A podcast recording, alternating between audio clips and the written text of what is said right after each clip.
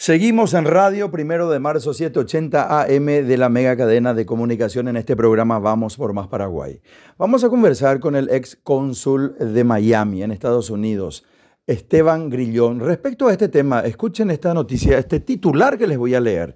Derrumbe en Miami, familias de las víctimas recibirán al menos 150 millones de dólares en compensación. Les saludamos. ¿Qué tal, Esteban? ¿Cómo estás?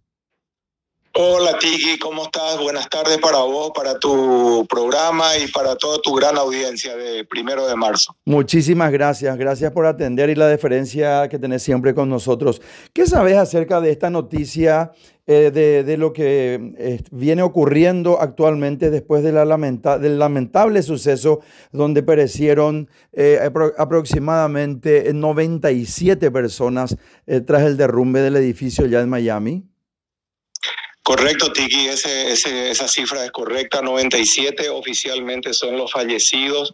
Parece que apareció hoy uno más que, que, estaba, no estaba identificado, parece que al final lo identificaron, entonces recién allí pueden dar, parece que son 98. Pero bueno, eh, como estás diciendo, ahora está empezando lo que le llamamos el capítulo 2, ¿verdad? Porque el capítulo 1 fue tan largo, tan sufrido, es verdad. que se espera, que se espera, y bueno, ahora viene la parte legal. Y este, Tiki, es el comienzo. Esto es un resarcimiento, que fíjate si son 98. 150 eh, millones por, pues, dividido 100, vamos a hacer fácil, son 150 mil, un poco más por cada fallecido, no es por familia, es por cada fallecido. No, o sea, a ver, a ver, no es 150 mil. Eh, son, o sea, a ver, son 150 millones de dólares. Tenemos que hablar de que, de que cada familia tendrá más de un millón de dólares. Un millón y medio. ah, un millón y medio. Ah, muy bien, muy bien. Te dije mal, te dije mal, ¿cierto? Un millón y un poquito más inclusive. Un millón y medio, este, cada no es familia, esa es, es por cada fallecido. Fallecido. Ah, ya, entiendo. Es muy importante por cada fallecido. Entonces, eh, porque esos son los números de fallecidos. Entonces, eso, eh, Tiki, es el comienzo, ¿verdad? De una, de, de, de, la parte de lo que es la de lo que va a ser el seguro, de lo que fue el edificio, de lo que parece que se va a vender en 150 millones al condado, independientemente de cinco demandas eh, colectivas de todos los propietarios que están haciendo este, a, la ciudad, al constructor, a una cantidad de, cosas que fallaron, ¿verdad? Negligencia, porque siempre hablamos, Tiki, de que este accidente no tenía que haber pasado. Esto es una suma de negligencias y ya hablamos varias veces en tu programa. Entonces, eso viene después. Inclusive, Tiki, el juez ese que dio esta, esta cifra de, 150 millones a ser repartido entre los fallecidos, eh, dijo que él recomendaba que esas cinco eh, eh, demandas colectivas se aunen solo en una, pero se pongan la, de acuerdo. La, la, palabra, la, la palabra sería se acumulen. Correcto, se acumulen en una sola demanda, gran demanda, y bueno, entonces ahí vendrá todo, todo lo demás, ¿verdad? Para resarcir un poco a, a, a, a lo que pasaron. Aparte, como te vuelvo a decir, es una gran negligencia, hay que pagar esa negligencia definitivamente. Absolutamente, absolutamente. A ver, para, para, entender un poco, eh, eh, lastimosamente estamos hablando de, eh, de, de, una cuantificación, pero, pero también es una realidad y obviamente tenemos que informar y tenemos que decir, más aún cuando se han perdido vidas y eso es absolutamente irreparable, incuantificable también. No obstante, una vez sucedido ya la circunstancia, irreparable, hoy dentro de esta realidad tenemos que decir que, eh, bueno, que, que, se merece eh, que se haga justicia y por, por, supuesto que sean resarcidas estas vidas que se perdieron lastimosamente. Así que, eh, ¿quién subsidia esto, Esteban? O sea, ¿se va a vender el, el predio y de ahí se subsidiaría este monto de 150 millones de dólares? ¿Es así? Bueno, primero de todo, el, juez ya decidió de que la, la, el, el, condominio que, y los que eran dueños de la tierra eh, eh, tengan ese derecho y sí, es por la venta de la tierra. Esos 150 millones es por el derecho de la tierra, más tienen también un seguro creo que hablamos, era 30 millones más, 14, más 18 millones, 30 millones por la parte del edificio y 18 millones por la parte punitiva, entonces daba otros 48 millones.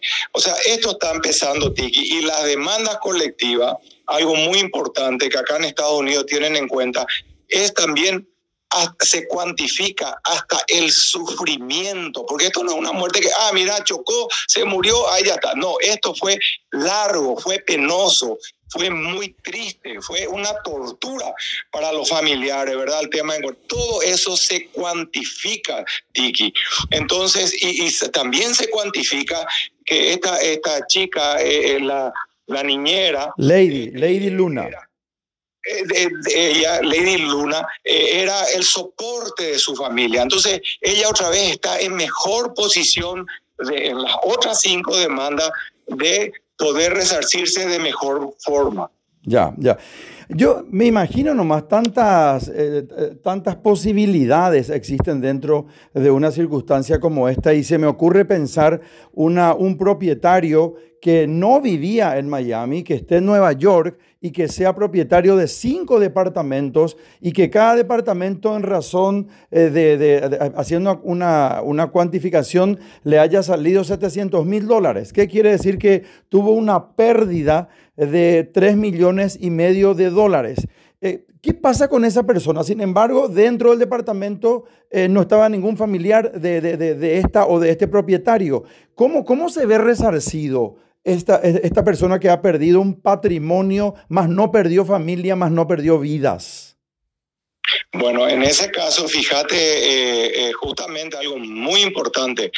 Eh, se salvaron cuánto, que, más de 200, 212 personas creo que se salvaron, ¿verdad? Que, pudieron salir caminando por las escaleras de, de, emergencia o fueron rescatados por los bomberos o este pobre muchacho que, que se murió la mamá y él fue rescatado. Bueno, esos sobrevivientes no están contemplados en estos 150 millones. Eso es lo que yo quiero que entiendas, Tiki. Esto es solamente para los familiares de los que fallecieron y se, se cuantifica por persona, no por departamento, no por familia por persona. Entonces, independientemente a eso, están las cinco demandas que ahí sí entra la parte material que vos estás hablando, de que el que tenía cinco departamentos a 700 mil, y bueno, tiene que cobrar 3 millones y medio, por lo menos, pero van a tener otros gastos porque él usaba el departamento para, eh, le, van a ir agregando cosas. No, y por, también se me ocurre pensar en lo que se llama lucro cesante, por ejemplo, no solamente cuantificar lo que valía el patrimonio, sino que también pensar en lo que pudiera haber recibido de alquiler anualmente, por ejemplo. Entonces, eso se llama lucro cesante, lo que dejo de percibir porque ya no tengo el bien. Totalmente de acuerdo. Y la palabra técnica acá se llama anticipation, eh, anticipación, que es el, lucro cesante que vos estás hablando. Hay un término acá legal que se llama anticipation, que es el valor que tendría en el futuro ahora que los precios estaban subiendo brutalmente por la gran demanda que hay de unidades de departamento en la playa, por, todo, por toda la gente que está viniendo a vivir a Miami por el tema del COVID, que los otros estados están muy cerrados, la Florida está todo abierto, no usamos máscaras, no tenemos problemas. Entonces, a traído mucha gente y los, los valores han subido muchísimo. Entonces, otra cosa, cuántas de esas personas usaban de Airbnb, porque ese edificio estaba autorizado para eh, ser alquilado como Airbnb. Entonces, eso es todo lo que se llama el anticipation, el lucro cesante que estás hablando, y es un buen punto. Esa gente van a, definitivamente, sí eh, pueden eh, comprobar eso, eh, pues van a sacar diferentes montos, ¿verdad? Según las diferentes situaciones, independientemente de estos 150 millones que te estoy hablando. ¿Cómo vos le llamaste Airbnb, dijiste? Sí, Airbnb es eso que alquila. Para, Claro, claro, para, para informarle y munirle de buena información a la audiencia. Supongo que eso es poder alquilar por día, por semanas, ¿verdad? Algún departamento, por ejemplo. Totalmente. Es como es la misma cosa que el Uber, pero en un departamento, correcto. Mm. Así mismo. Exactamente. Bueno, ¿te animás a cambiar sustancialmente de tema, pasar la página porque tengo ganas de hablar de otro tema contigo? ¿Te animás? Con mucho gusto, siempre a tu disposición acá, querido Tiki, y para tu gran audiencia. ¿Hace cuánto tiempo vivís en, en, el extranjero, en Estados Unidos? Yo sé que estuviste en Yakarta también como diplomático, pero ¿hace cuánto tiempo estás fuera del Paraguay? Y fuera del Paraguay estoy cumpliendo en mayo 5 del año que viene, cumplo 40 años casi como la, la, construcción del edificio, 40 años. 40 años. Y si hacemos un paseo de cuatro décadas, ¿cómo, cómo se le ve al Paraguay desde, desde el extranjero? Desde la primera, la segunda, la tercera y lo que más nos interesa hoy día, ¿cómo, cómo si ponemos un espejo y vos estás viendo cómo se le ve al Paraguay? ¿Cómo se le refleja al Paraguay? ¿Qué es el Paraguay para los países del mundo, para los países del extranjero? Y bueno, Tiki, es una, una pregunta muy interesante, pero también muy difícil de contestar en el sentido ¿Qué, qué, qué pasó en el Paraguay 40 años para mí, que yo que soy paraguayo, ¿verdad? Que vivo acá hace 40 años, ¿qué es para...? Yo te diría prácticamente que Paraguay no existe, no, no, no, no se acuerdan de Paraguay. Es tanto es que no, no hay datos, no, no, no, no, las novedades que ustedes tienen no hay. Eh, poca gente sabe que Paraguay tiene la, la hidroeléctrica que más produce energía, porque la más grande es la de China, como saben, Three Gorge es la más grande en, en lo que es potencia instalada, pero para Itaipú produce más que Three Gorge por, por, la, por el caudal del río Paraná. Pero mm. eh, eh, esas cosas no se saben, muy poca gente sabe. Realmente, eh, cuando se habla de Sudamérica, es Brasil, Argentina, ahora Perú con las elecciones, ponerle que haya elecciones ahora en Paraguay.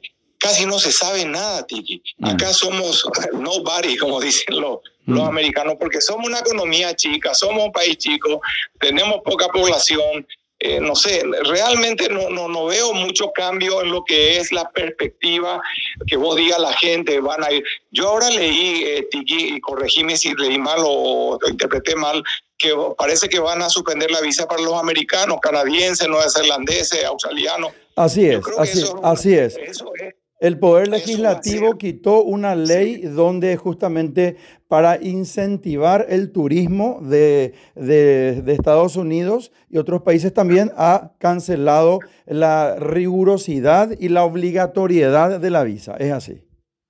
Brillante, brillante. Yo aplaudo esa decisión porque no, nosotros no tenemos consulado, no tenemos representación en el mundo prácticamente, ¿verdad? Somos el país que menos representaciones, creo que tenemos 35 36 embajadas en, en, en un mundo donde hay 200 países, ¿verdad? Estamos muy eh, poco, muy escasamente representados y es mucho problema conseguir una visa, una legalización, un certificado. Entonces, ya que no podemos, le solucionamos a los países de primer mundo que pueden llevar divisas al país que no tengan problema del tema de la visa. Yo eso aplaudo grandemente. Yo creo que eso, Tiki, va a hacer conocer más al Paraguay como un bello país, como un destino turístico e inclusive de inversión.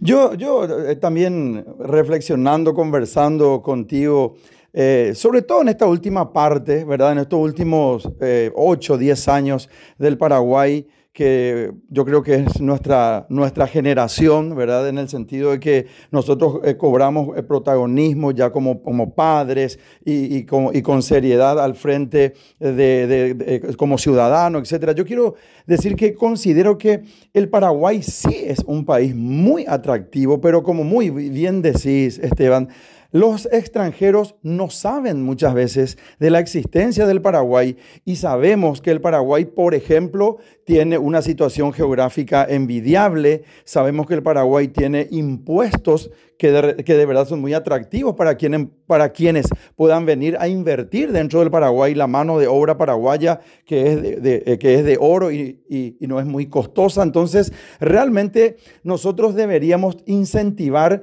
y también tener un universo más importante de lo que se llama marca país. Suelo hablar muchas veces de este tema con el querido Ismael Cala porque él es un vehículo, un puente para hacer conocer varios países y también actores y referentes pares de y el Paraguay no tiene eso. Realmente considero que es una materia pendiente de los gobiernos que se conozca mejor el país porque eso atrae inversiones de mucha importancia. Totalmente de acuerdo. Y ya que no podemos salir al mundo porque no tenemos la capacidad de tener representación en el exterior, por lo menos que el mundo venga a nosotros eh, suspendiendo las visas de turismo, las visas de inversiones, hacer las cosas fáciles para los inversionistas, no complicarles. Resulta que eh, eh, a los americanos les exigimos visa porque ellos no exigen visa. No, señor, somos diferentes. nosotros sacamos más ventaja que ellos este, dándole visas gratis o la... Este, eh, anulación de las visas, que los americanos no necesiten visa para ir al Paraguay, nosotros seguimos necesitando visa para venir a Estados Unidos, que eso no sea la balanza, porque al final en el producto terminado salimos ganando nosotros, definitivamente, como te digo, si el, no nos podemos dar a conocer al mundo, que el mundo venga a conocernos, y como vos decís, somos una joya. Así mismo. Así mismo. Bueno, y para cerrar esta conversación, eh, sabes que siempre me gusta conversar contigo eh, al aire y no al aire también. Así que quiero saber, porque este, tengo una curiosidad, quiero saber qué va a hacer Esteban Grillón este fin de semana. Qué buena pregunta. Bueno, eh, vos sabés que tengo, vos sabés que Desiree, mi hermana, pues hace eventos allí, ¿verdad? sí, le conozco a Desiree, trabajamos juntos. Eh, justamente cuando vino Ismael Cala la última vez, estuvo a cargo de la querida Desiree, eh, toda la organización y como siempre salió un espectáculo. Qué bueno, qué lindo escuchar eso.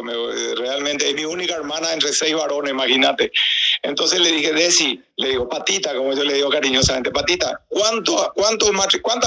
Porque ella dice, ya le casé a fulano, mira, ahí se va a tal matrimonio, yo les casé. bueno, entonces, ¿cuánto ya casaste, Patita? Y me dice, mi hermano, no llevo el, el, el pero fácilmente pasé los 5 mil, fácilmente. 5 mil parejas, pero en todas partes, hasta en el exterior, yo me fui a las fronteras, se va a... Es verdad. bueno, entonces yo le dije, bueno, Patita, yo ya voy por 222 eh, vacunados, yo ya vacuné a 222, entonces vos me decís, ¿qué voy a hacer este fin de semana? Y me toca llevarle a, a dos familias de compatriotas a vacunarse. Y después el PCR. Vos sabés, Tiki, que yo ya tengo 22 PCR negativos, porque cada vez que yo me voy, yo me voy, ellos vienen a la casa mía, eh, me buscan, me voy a su auto, manejo hasta el lugar donde, porque es un parque que está mm. cerca de mi casa, y sin bajar del auto, en 15 minutos ya salí, y al, en 24 horas te llega por el email tu resultado. Entonces yo también me hago, porque te haces vos solo. Y todo ese, y todo, y, eh, decime, pero todo ese servicio que haces, ¿lo haces en forma gratuita o no? Pero totalmente. Entonces hay algunos que me quieren pagar, me dicen, no, pero tu tiempo. Y yo le dije, ¿sabes qué, estimado? Lo que yo hago no tiene precio. ¿Cómo me va a pagar si no tiene precio? Si yo hago con amor, ¿cómo va a pagar el amor? Pero, debe, pero, pero debería cobrar y te compras el Ferrari ese que tanto estabas queriendo, pues. no, no, no, yo con mucho gusto, mi hermano. O sea, vos sabes que la felicidad que me da eso de ser útil a los compatriotas acá no tiene precio, como te digo, Tiki querido. Así que espero acá para que sea el 230 por ahí ya va. Vamos a estar en cualquier momento. Te, te, mando un gran abrazo, gracias por esta conversación y te ratifico mi gran aprecio de siempre. Igualmente, Tiki, para vos y para toda tu gran audiencia. Un saludo muy especial desde el norte. Muchísimas gracias. Conversamos con Esteban Grillón un gran amigo que reside en Estados Unidos hace muchísimo tiempo, ex cónsul paraguayo en Miami. Radio Primero de Marzo, 780 AM de la mega cadena de comunicación Vamos por Más Paraguay.